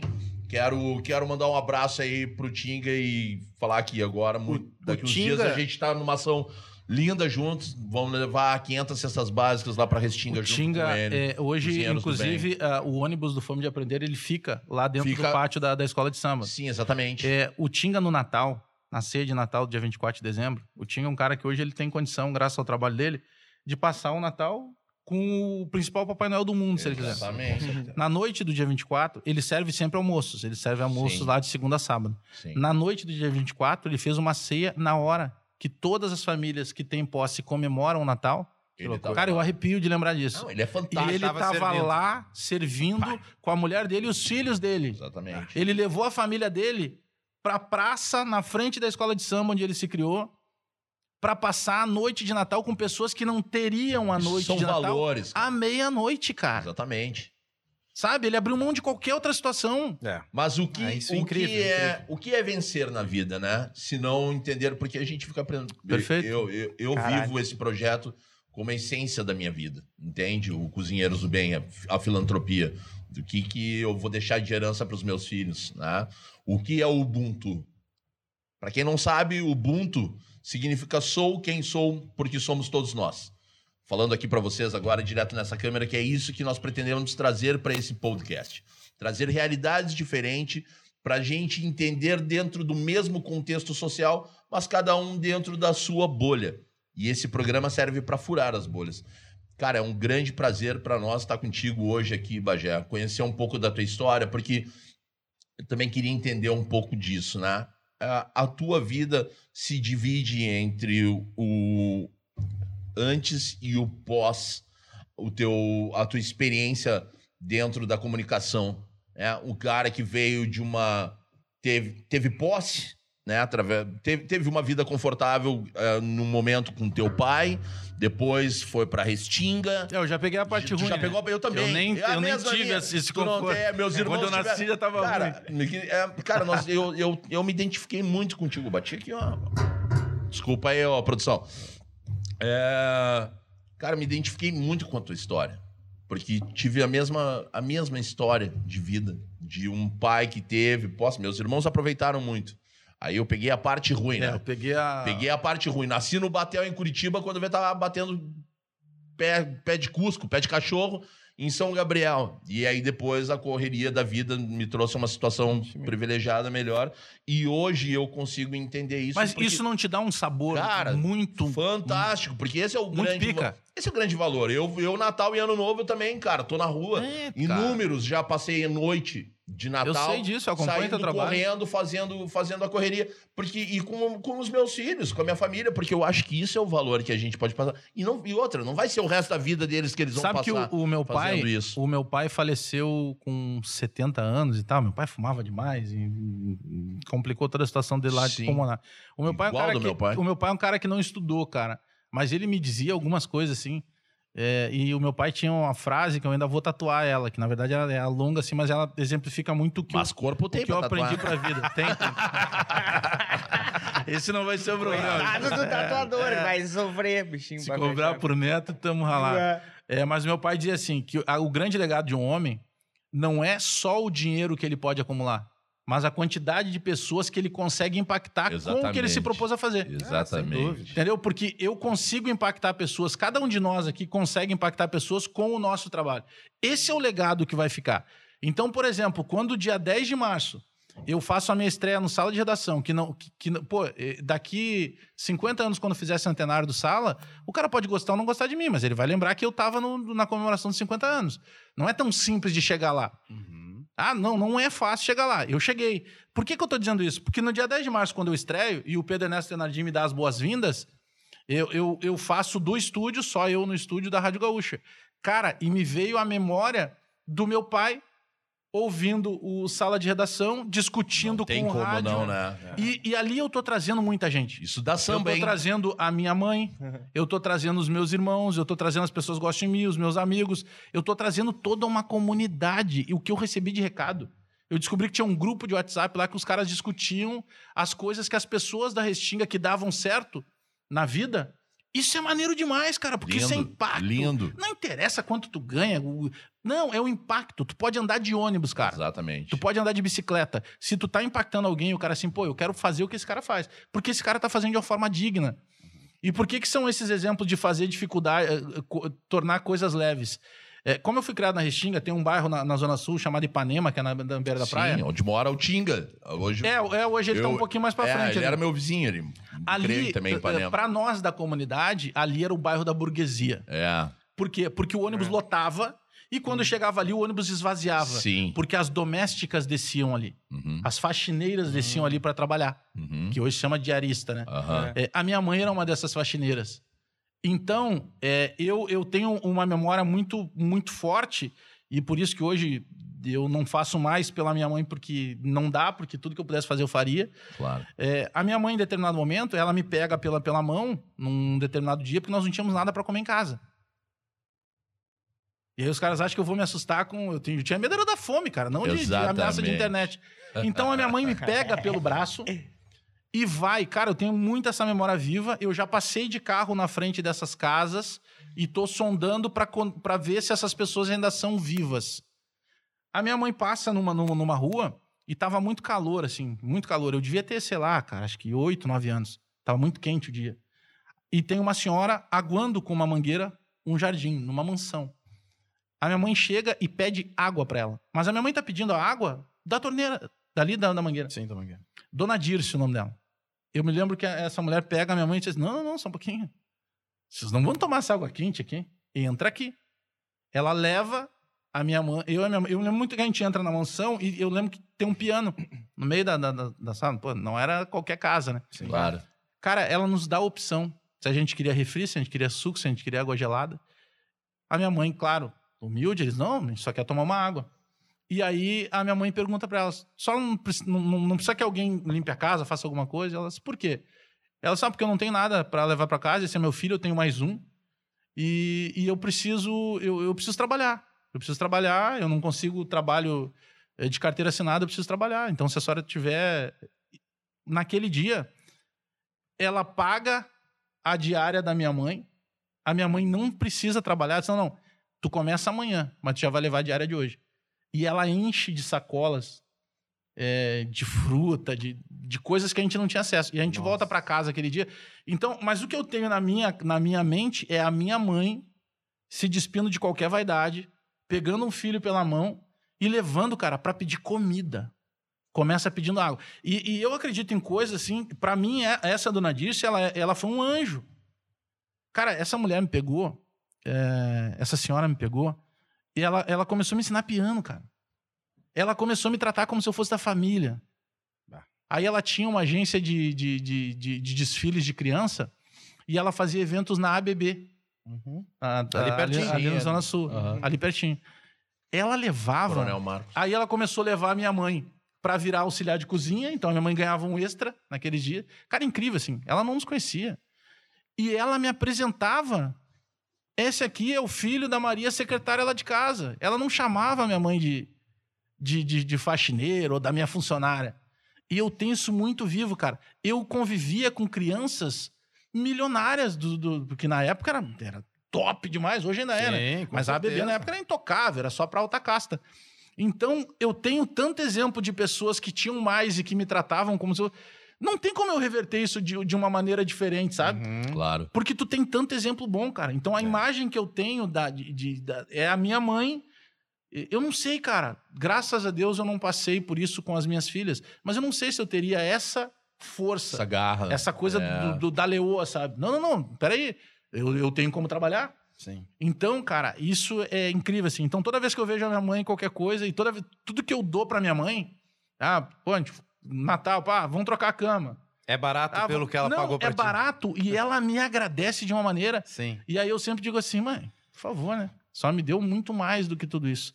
E ela agradece, é aquela coisa, né? Deus te dê em dobro. E a minha mãe teve um, um aneurisma cerebral que ela recuperou 98%. Opa. Só que afetou a memória dela. Hum. Então, é, ela esquece das coisas recentes, assim. Então, eu tô conversando, se eu ficar ali 30 minutos conversando, ela esquece. E, e, e eu acabei tornando isso leve, porque eu brinco com ela, né? Tá, já entendi, esqueceu de novo. Então, é quase como se fosse uma criança. Mas toda vez que eu vejo ela, me dá uma força, porque, cara, essa mulher me pegou um dia pela mão e ela e, e através daquilo ali, através dessa família, eu tive acesso a experiências de vida que, cara, eu não vou arrumar em lugar nenhum e que hoje eu consigo dividir com essas pessoas. Então, quando eu vou lá fazer o projeto social, correr atrás de parceiro, às vezes, ah, é o parceiro, ah, é uma marca de biscoito, ah, Bajé, não tem como colaborar com dinheiro. Cara, me consegue tantos kits, porque vai servir pro lanche da tarde da molecada. Claro. Porque eu tô tirando esse moleque da linha de tiro. Sim. Então, se esse moleque estiver lá vendo que a gente está fazendo algo positivo e que ele vê que os caras que estão fazendo algo positivo têm um caminho do bem, ele não vai mais olhar para o traficante da mesma forma. Ele vai continuar tendo aquele acesso, mas ele não vai querer ser o que o traficante é. Porque ele sabe que o traficante não vai chegar na idade que eu cheguei, Exatamente. podendo andar tranquilamente. Exatamente. Só que isso precisa ser colocado em prática. Então, é, esse acesso que a gente tem de poder mostrar, de poder impactar É. as pessoas, ele precisa ser feito no dia a dia, cara. Porque se tu mudar uma vida... Inspirar, valeu. né? Inspirar, Que né? história Eu fantástica. acho que Bajé. isso é muito Ubuntu, né? Eu acho que isso é muito Total. Ubuntu, porque a gente tem uma segregação social. Que Total. o rico é do mal, o pobre é do bem, o pica-pau é bacana, o índio era do mal, o legal era o cowboy, lembra? Sim, tu vira meu inimigo, né? Pô, nos É. colocaram esse papo É o do aí, bem e do cara. mal. Exato, nos mandaram escolher lado e na verdade tu tá contando uma história de pessoas que tinham condições e que Total. foram anjos pra ti. Total. Né? Ele, Então, ele assim- podia ter dado, a- ela podia ter dado água pra minha mãe. E deu ali. encerrado ali. E- Água, não precisa de ninguém pra trabalhar aqui. Deu. Isso é coletivo, cara. Isso é, é ser bem, é fazer o bem sem olhar a quem e sem Exatamente. saber quem é. Exatamente. Né? É, é que, sabe o que que te E torna- outra, se der errado, também não deixa isso te afetar e segue Porque fazendo Mas bem. o, o que te porque torna... tá na tua essência. O que te isso. torna uma grande pessoa, cara, é tu precisa, primeiro, é, caráter é aquilo que tu faz o tempo inteiro. Com certeza. E principalmente quando as pessoas não estão te vendo. Então, Exatamente. caráter tu não pode praticar em horário comercial. Exatamente. Tem que ser o teu dia a dia. Então, por exemplo, eu tenho uma relação, é, até talvez pela minha raiz, que é o seguinte: é, hoje, se eu encontrar o Nelson Sirotsky, que é o Uhum. todo-poderoso é, da RBS, o principal acionista, o presidente hoje, o, o Toigo, eu vou dar o mesmo bom dia para eles que eu dou lá na frente quando eu encontro o pessoal da Ruder, que vai medir minha temperatura para que eu acesse certeza. o cara do certeza. estacionamento. Porque esse é o grande lance, cara. Uhum. É tu ficar na resenha com, com o cara do Uber, com o cara da. Enfim, tu não pode escolher o cara Uhum. É pra o falar. coletivo, É. né? É o coletivo, cara. Porque aquele cara, daqui a pouco, ele tem a, a mesma ou até mais capacidade que desenvolveu o teu trabalho. Só que ele não teve a mesma oportunidade. Exatamente. Eu acho que o grande lance é a É oportunidade. oportunidade. Cara, eu conheço história de pessoas que estão na terceira geração de família que nasceu na rua. Gente que nasceu na rua. É, eu conheço uma história de um cara que é neto de uma pessoa que nasceu no Marinha, no Parque Marinha. Ele vive embaixo do viaduto Dom Pedro I, o Juliano. Ele é neto de morador de rua. Que referência um cara desse tem na vida. Então, oportunidades devem ser dadas para todos. Mas o tu vai todo. encontrar esse cara em algum momento sorrindo. o tempo todo. tempo não, todo. E, hoje, e hoje a vida dele também já não, não é. E, e o acompanhamento que a gente está fazendo com ele através do Cozinheiros do Bem, com certeza vai permitir para ele que o filho dele não nasça. Mudar a história dele. né? E eu acho que é- essa é a grande chave: é mudar, impactar a vida de pessoas o tempo todo. Às vezes numa palavra. Não é, às vezes, é, pô, é, um- é só um prato de comida. Muitas vezes um prato de comida faz a diferença. Porque ninguém levanta de uma calçada para pedir perdão com fome. Né? Então, acho que a base da base da base é o alimento e depois as oportunidades. Né? É. É oportunizar, é, é, reinserir- é reinserção no mercado de trabalho, é oportunidade de estudo, é oportunidade, seja ela qual for, de trazer essa pessoa para o nosso universo. Alimento é dignidade. Para o nosso universo. Falando em, em universo, também quero agradecer ao nosso grande parceiro que está chegando aí daqui a pouco, o Edson, do You Japan Gastrobar, que, tá, que trouxe aí. Chega aí, Edson. Entra aqui no estúdio aqui conosco aí, rapaz. Tamagotchi! Cara, tu achou que a gente não ia é servir nada pra ti aqui, que tu ia ficar por aqui sem Eu já tava nada? achando que o rango tava aqui. Aí descobri, aí descobri que é um. Né? Entra aqui, entra aqui que não tem muito Sabonete protocolo no nosso, no nosso esquema aí. Esse é o nosso querido Edson Tio Edson. do You Japan Gastrobar, tá conosco aqui. O que, que tu trouxe hoje? Fala aqui no microfone aqui, Edson. O que tu trouxe pra gente comer aí? É o normal que a gente serve sempre, né? É, takoyaki, que são os bolinhos com recheios de polvo, camarão, etc. É, umas batatas crisp, Pô, aquela batata é sensacional. umas batatas ah, empanadas, marinadas por dois dias, depois empanadas com tempero japonês. Rolinhos primavera, que são muito sequinhos. Pois, atrás pra mesa aqui, vem cá, vem cá, entra aí. Aqui no estúdio não tem muita. Panquecas, panquecas que são é, tipo panquecas japonesas. Aí. Hoje Ó. eu trouxe de bacon, tá, Júlio? Bah, bem contente fiquei. Fale, fale, fale. Mas tu tem que. Falar. Esse, esse é o Konomiyaki. Konomiyaki. O, Konomiyaki. O- Que na Era ver- Coronavac. Não, não, não, não. O Konomiyaki. Não sou Coronavac. Aí, ó. A- Cara, isso aqui é fantástico. E o que, que são essas raspas aqui que tem em cima mesmo? Do... Como é? Conta do peixe. Esse aí são lâminas de atum bonito, defumado. Ele leva mais ou menos seis meses para produção lá no Japão e só tem lá. tá? Ao preço de mais ou menos 900 dólares. Pois eu ia 900 dizer- reais o quilo. Deve estar no mercado aquele o leilão lá do, do, do atum, né? Que tem. né? Famosíssimo. Galera, a gente. Agora a gente Cara, vai dar um intervalinho aqui pra poder né, que- que- alimentar. Que cheiro maravilhoso. Cara, Não, é maravilhoso. E a- É maravilhoso. Vou aproveitar pra fazer um pequeno intervalinho aqui. E a gente. Tô salivando, velho. Obrigado, Edson, querido. Vai firme, vai firme. E a gente volta pra. Cara, sabe qual é que é a história, né? A gente primeiro alimenta pra depois fatiar. Então a gente volta pra uma sabatina de perguntas da nossa Blitz do último bloco. E quem quiser pedir, e o Gastrobar no Instagram e no Facebook. E no telefone 32376097. Dale! Falou, Edson. Bora lá, voltamos já. Pede hoje, hein? Hoje. Bora lá, rapaziada, agora pro terceiro e último bloco da nossa sabatina de perguntas com o nosso querido convidado Bagé. Lembrando que esse programa conta com o patrocínio de COD WeCare, Tramontana Consórcios e Montecchio Pizzaria. Cara, já vou deixar aqui ó, registrado. Pede a pizza portuguesa da Montecchio. Meu grande parceiro Rodrigo. Ele sabe que eu curto a pizza, velho. E ele me manda uma menor, porque ele sabe que eu gosto de comer pizza portuguesa fria no café da manhã Ah, com um café quente. Bora lá que é blackout, bora!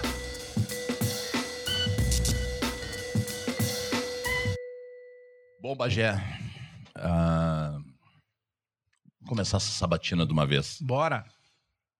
Jair Messias Bolsonaro. Começou bem. Cara, um cara que tá no lugar errado.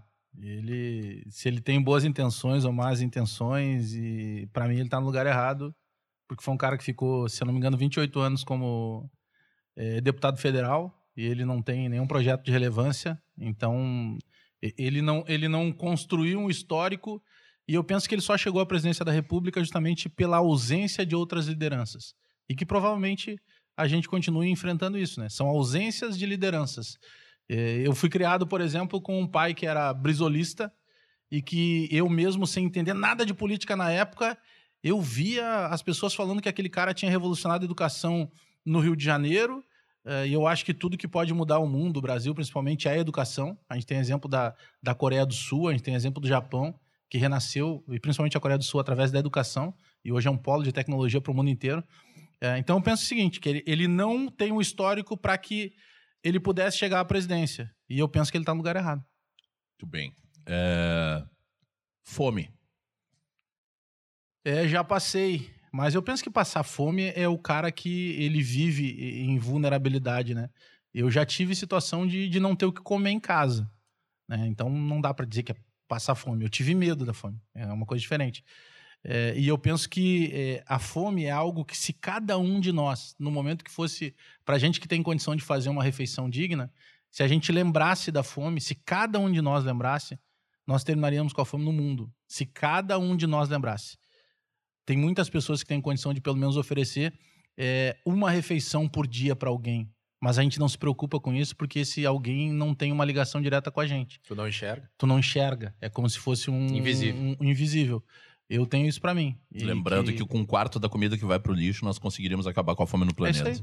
Então, se, se cada um se preocupasse, é que o cara não preocupa. Ele preocupa, eu tô com fome, eu tenho condição de matar minha fome, eu mato a minha fome. Tá resolvido o problema. Igreja. A igreja, eu, eu- diferencio muito igreja de religião. É, tem pessoas que, que, que, que, que, que ligam muito uma coisa a outra. Eu acho que não tá ligado. Eu acho que religião, é, e respeito as pessoas que não têm religião, mas eu, eu acredito que religião é aquilo que, que tu acredita, é, que tu pratica. Isso é uma coisa. É, a igreja é um local para reunir pessoas que nem sempre têm a melhor das intenções. Não adianta o cara ir lá fazer uma oração, eh, fazer uma reza, acender uma vela e ele praticar o mal quando ele está fora desse, desse templo, né, dessa igreja. Eh, Eu, eu penso que tem uma mistura muito grande disso e, e no Brasil, principalmente, não digo todas, mas a grande maioria ou boa parte das igrejas ela está muito ligada a comércio Mercantil, né? mercantil. Total, ele né? precisa da grana. Lembrando que religião vem da palavra religare, que significa união, né? Exatamente. União. E Exatamente. o que a gente vê hoje em dia são tu- é o católico condenando o, evangélico, o evangélico Exato. condenando, condenando o, bandi, o a minha bandista. religião presta, a tua não presta. É, Tu não fala bem da o tua... ateu muitas o- vezes faz muito mais os do que um ensinamentos religioso. bíblicos, né? Porque de, de- de certa forma nós somos ainda dominados pelo catolicismo. Uhum.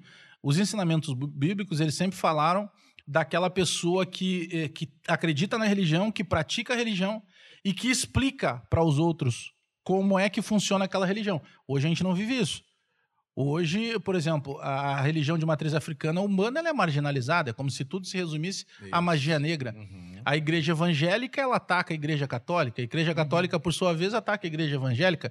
Então, na verdade, viram um- uma disputa Fiéis Pra ou ver- clientes? fiéis ou clientes. Essa é a dúvida. Porque se tu acreditar numa caneta, ó, eu tenho uma caneta que eu, eu preciso sair de casa com ela no bolso. Isso te faz bem? Segue acreditando nessa caneta. Por isso que eu- aí eu passo a ter a caneta como minha religião, sem uma necessidade que eu tenha que frequentar um templo.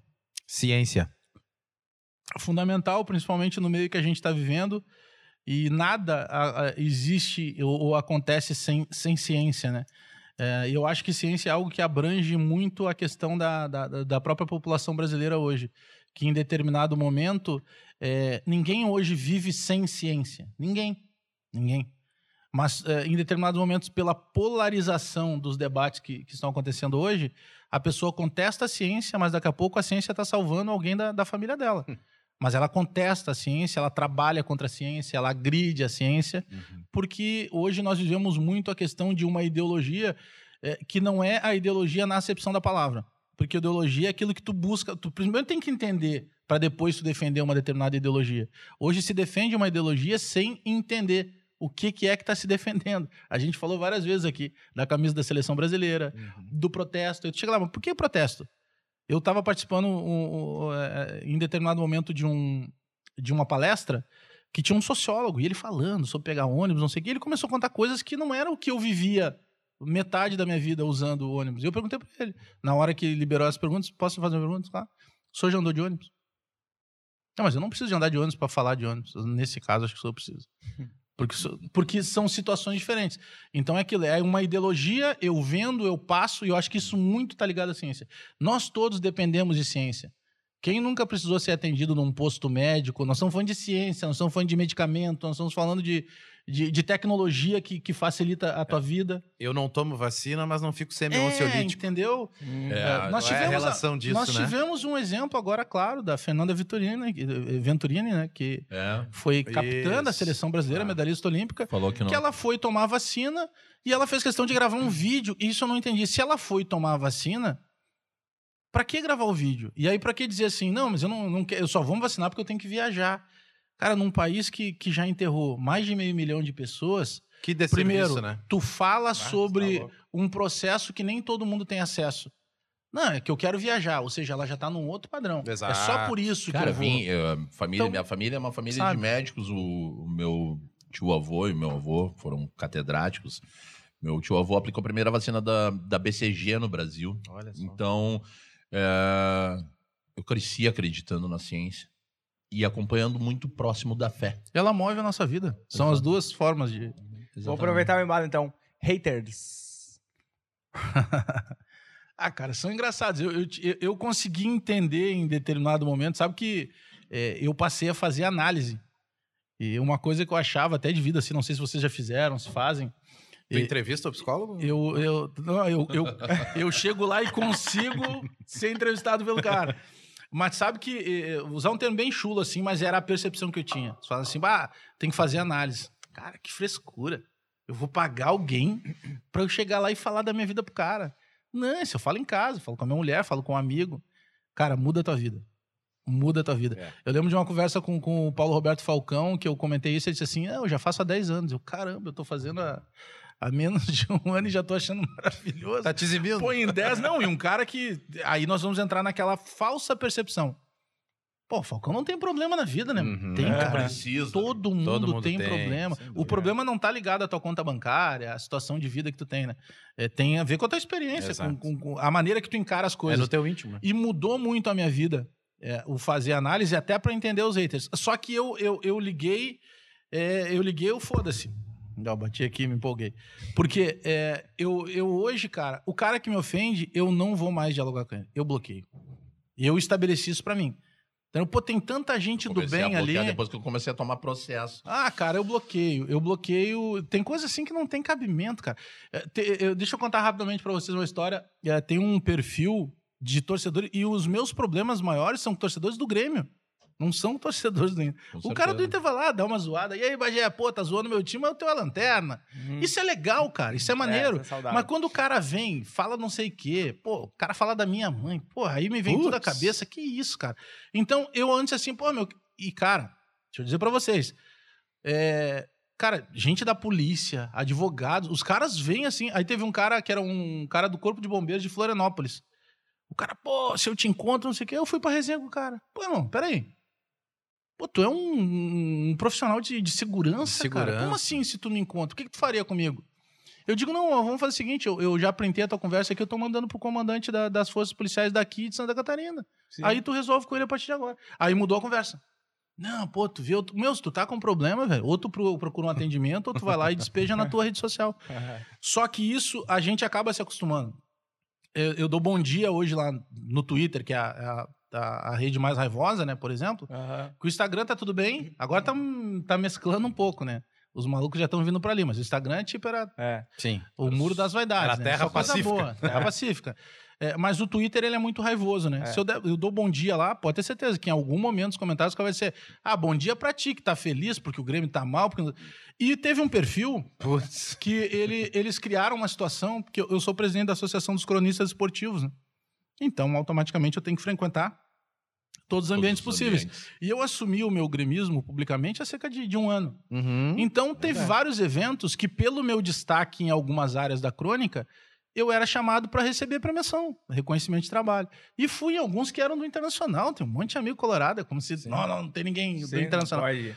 E os caras pegaram isso e montaram uma história que, na verdade, eu sempre fui colorado e que eu teria me assumido gremista apenas para ser contratado pela RBS, quando, na verdade, eu me assumi gremista ainda na época da Bandeirantes.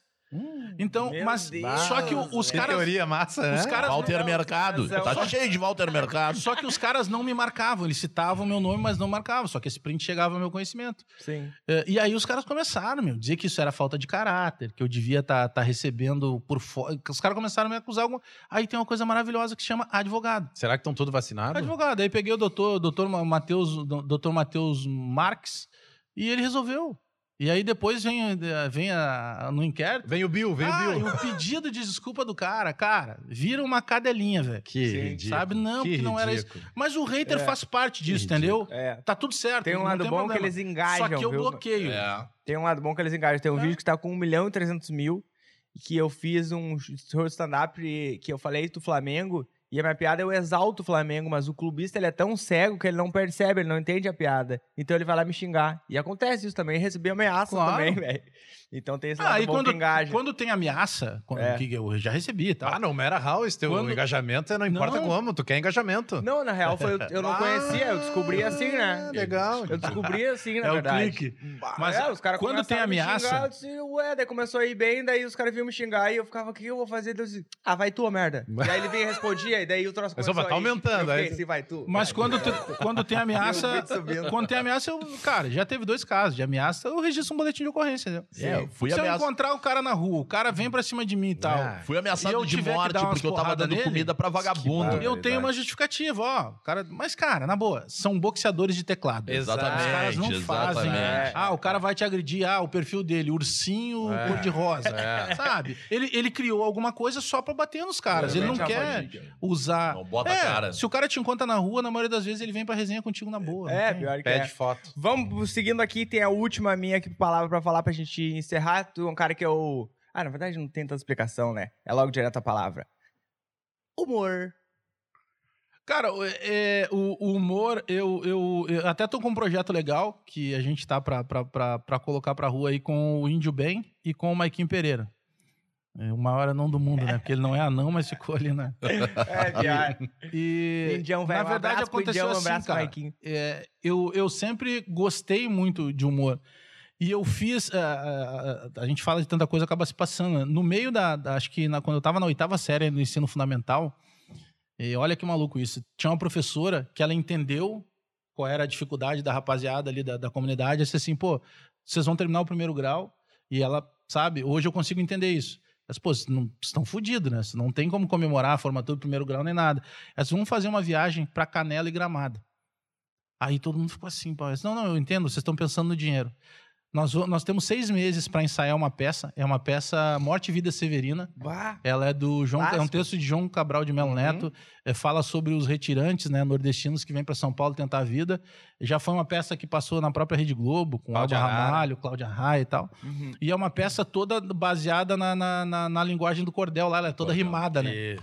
Então, cara, e, e me caiu um dos papéis principais da, da, da peça. E olha que maluco a visão dessa professora. Ela dava aula, eu estudava no colégio municipal, no CIEM, é, da, da- lá na Restinga. Essa professora dava aula nas principais escolas particulares. Farroupilha, enfim, Uhum. tudo, Anchieta, Mãe de Deus, tudo que vocês imaginarem das escolas top, ela dava aula. O que, que ela fez? Nós ensaiamos, ela montou essa equipe de teatro e ela nos vendia para as escolas. Então nós tínhamos acesso a todas essas escolas têm teatros, né? A gente ia para esse teatro com um moleque da nossa idade, numa outra realidade, eles pagavam para nos assistirem. E com aquele dinheiro a gente fez a viagem. Então, quando ela começou a fazer isso, pô, tu começa a gostar Gênio. daquilo, né? A questão do Aham. palco e tal. Claro, claro. Mas aí, cara, entra na outra situação. Eu precisava trabalhar para botar dinheiro em casa. Então, pô, fui trabalhar em tudo que era lugar, restaurante, fiz praticamente tudo. Mas aí Entregava jornal. Eu um deixei isso de lado. Quando eu consegui ajeitar as coisas e me dar o luxo de poder fazer coisas que eu tinha deixado para trás, eu comecei a, a- pela minha linguagem, assim, de sempre ter uma sacada, uma brincadeira e tal. E um dia eu tô conversando com o Zé Vitor Castiel, cara. E aí o Zé Vitor pega e me diz assim: e isso é um maluco, tá? Caras que tu via pela TV, daqui a pouco os caras viram teus amigos. Sim. Exatamente. E aí a gente tá conversando e ele disse assim: pô, por que, que não faz stand-up, cara? Eu digo: não, mas como assim, cara? Ele, não, pô, tu tem umas sacadas legais, transforma isso no texto aí.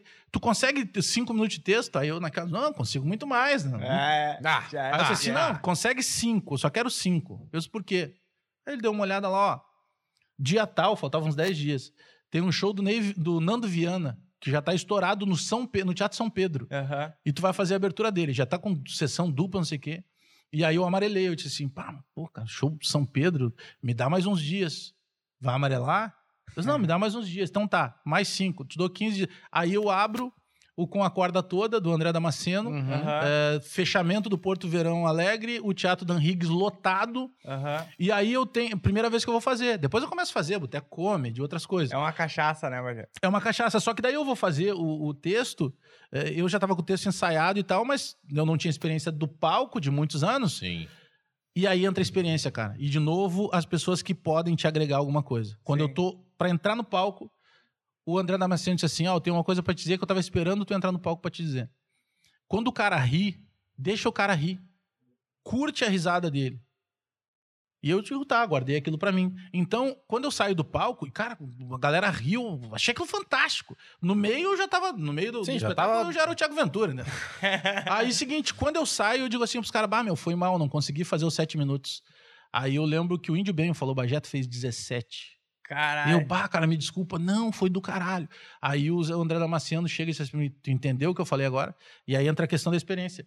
Realmente, eu tinha cinco, seis minutos em casa, gravando no celular, tá, tá, tá, tá, tá, tá, tá. Aham. Olha a experiência desse cara que chegou assim, meu, quando o cara ri, deixa o cara rir. Deixa rir. É. Quando o cara aplaudir, deixa o cara aplaudir. Então isso me deu uma outra estrutura. Então eu tô retomando agora pra- pra fazer, né? Porque aí veio pandemia e tudo mais. É. Mas é uma coisa fantástica, Que cara. massa. Eu legal. quero dividir o palco contigo ainda, Bagé. É nóis, ó. Tamo junto. Show de bola. Muito bom. Galera, bom. fantástico. A gente está chegando ao fim aqui, mas antes disso eu quero voltar ao nosso ambiente normal para dizer que foi uma honra ter você conosco aqui, Bagé, e a tua história. de Grande honra, é Bagézito. uma, é uma é uma escola de samba. Espero que um um dia se torne velho. um. Já, já virou samba enredo? A tua história? Já, cara, já em 2015 eu fui homenageado por uma escola de samba chamada Deixa Falar, em Alvorada. E foi maneiro Que legal. demais, cara. fala pra caralho também. Já Foi- começou lá. Meu, É foi um maneiro. trocadilho, né? É um É. trocadilho em Deixa homenagem falar. Deixa e falar. Vai. Foi maneiro demais, cara. É, é, rapidinho assim, tá? Porque eu sei que a gente tá Eu estourado. tô preocupado com o teu É, horário. tu só, pega assim, é, é, Aqui eu, não tem ruim. Eu, eu, quando, quando essa escola me procurou, a primeira coisa que eu disse assim, cara, estão de sacanagem. Imagina seis anos atrás, Sim. né? Hoje eu teria até um histórico maior. Eles, não, meu, a gente quer contar a tua história. A gente quer contar a história ju- justamente. A gente é uma escola de comunidade, nós queremos contar a história de um cara que saiu de baixo. Que venceu. E foi muito legal, cara, porque eu, eu tive, pô, tu vem num, num carro abre alas, Que Sabe? legal. Aham. parecia um bicheiro do Rio de Janeiro, terno branco e tal. E, e aí eu consegui que a minha escola de coração, o Estado Maior da cedesse algumas alegorias para ajudar a escola. E, cara, veio toda uma ala que eram os meus amigos. Então, caras que se criaram comigo, que trabalhavam comigo, estavam junto, junto ali curtindo tudo isso, entendeu? Minha família junto e tal. Ganharam? É, não, cara, não, perdeu. A minha preocupação é que o tema não perdesse ponto, né? O Ah, tema. Mas a gente empatou e acabou perdendo num outro quesito. Para uma outra escola de samba lá. Quesito Mas- beleza? É, não, não, não acho que, acho que também não foi. Mas foi uma coisa muito maneira, assim, cara. Legal. de- E tu te sente até meio assim, sabe? Pô, cara, tem tanta gente aí pra homenagear, pô, vai homenagear. Sabe? Merece, Pô, merece, mais gente. hein? Merece. festa Mas foi uma coisa Merece, muito, cara, muito merece. maneira, assim, cara. Muito Que maneira. Cara, foi uma honra de ter conosco aí. Quem sabe um dia a gente bola um samba pro Cozinheiros do Bem pra contar a história do Cozinheiros do Bem aí. Opa, Vão que deixar na legal. pauta É, já deixa isso aí. quicando aí, ó. Pega no ar aí, galera da, na pauta. da estado, estado Maior da Grande. Bajazinho. Cara, muito obrigado. E agora vocês confiram o resumo do nosso querido Alex Aham. Valeu!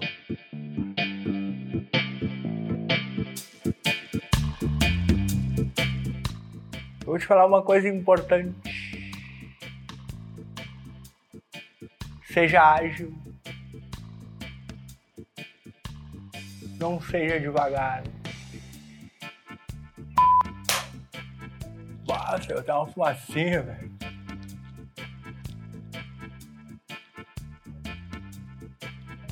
Ninguém vai gritar ação. Eu tô acostumado ao cinema, a galera fala ação. A galera não é muito ágil aqui. É o seguinte, velho. Esse é o segundo, né? Errou!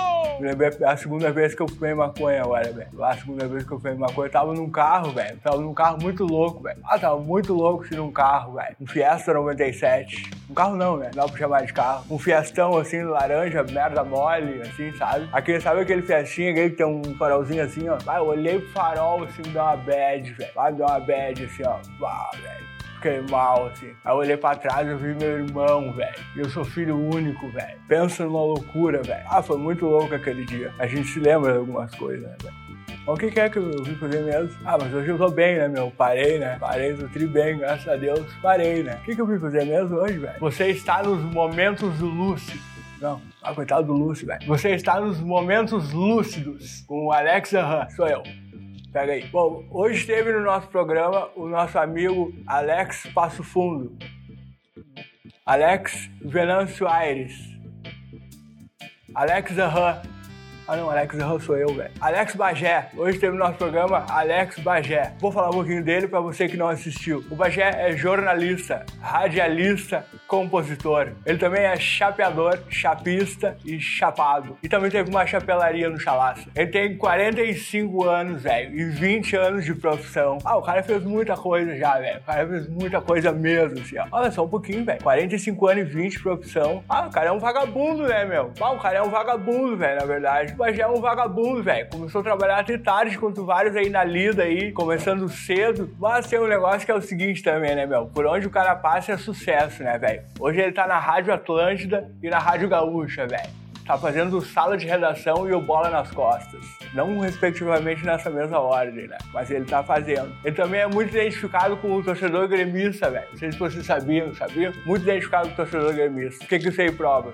Que nem tudo pra onde ele passa também é sucesso, né? Que essa eu me enganei. Aliás, velho, ô, abre teu olho, hein, seu Firoski? Abre teu olho, hein? Olha o Grêmio como é que tá aí, ó. Ficando subliminar aí. Ele começou a trabalhar aos 20 anos tem 45 anos de profissão. Não, eu fiz errado, velho. Fiz errado. Abre teu olho, velho. Bom, aí resumindo, aí começou o papo, né? Aí começou o papo. O Júlio falou um monte. É, sempre tem uma frasezinha inicial que eles começam. O Júlio começou com a mesma de sempre. Aí veio o Fernando e continuou com aquela ideia dele lá de que a mente quadrada circula ideia redonda. Mas é a segunda vez que ele fala isso. Então quem é que tem uma mente quadrada aí? Não sei, não sei. O Rafael largou uma outra frase lá de vagabundo, que é um vagabundo também. Aí começou a pauleira, velho. Aí fechou a pauleira. Ah, fechou a pauleira sanguentada, tudo que é lado aqui, ó. Começou. Começou a pauleira, ela se pegando, com um dente pra lá. Mas ninguém morreu. Graças a Deus, ninguém morreu. Aí o Bajé contou as histórias dele, de vida dele. O cara é guerreiro, gosta de samba também. Não contou do parto, né, velho? Ele não contou do parto. Ele podia ter contado do parto, porque é uma senhora de uma cabeça, né? A mãe dele está viva, graças a Deus, permanece. E, enfim, ele é um cara muito guerreiro, né? Vale muito a pena você assistir. Se não assistiu ainda. Se tu já assistiu, não sei o que tá fazendo aqui me escutando ainda, né, velho? Mas vai assistir de novo, às vezes a gente esquece algumas coisas, né, velho? Às vezes a gente esquece. Tem um negócio que eu preciso te falar, velho. Eu sou meio de Brasil. Então é isso aí, velho. Esse foi o Papos Lúcidos. Não, Momentos Lúcidos. É Papos Momentos. Peraí que eu tô no meu momento aqui, velho. Esse é o Momentos Lúcidos, com Alex Aham. E eu sou o Alex Aham. Quem é você? Não sei. Vem falar comigo aqui. Arrasta pra cima, curte, comenta, compartilha, te inscreve no canal e ativa tudo que é sininho que tu vê. Passou por uma igreja, toca o sininho, velho. Grita na rua, um bum, tu, e a gente se vê. É nóis. Aham.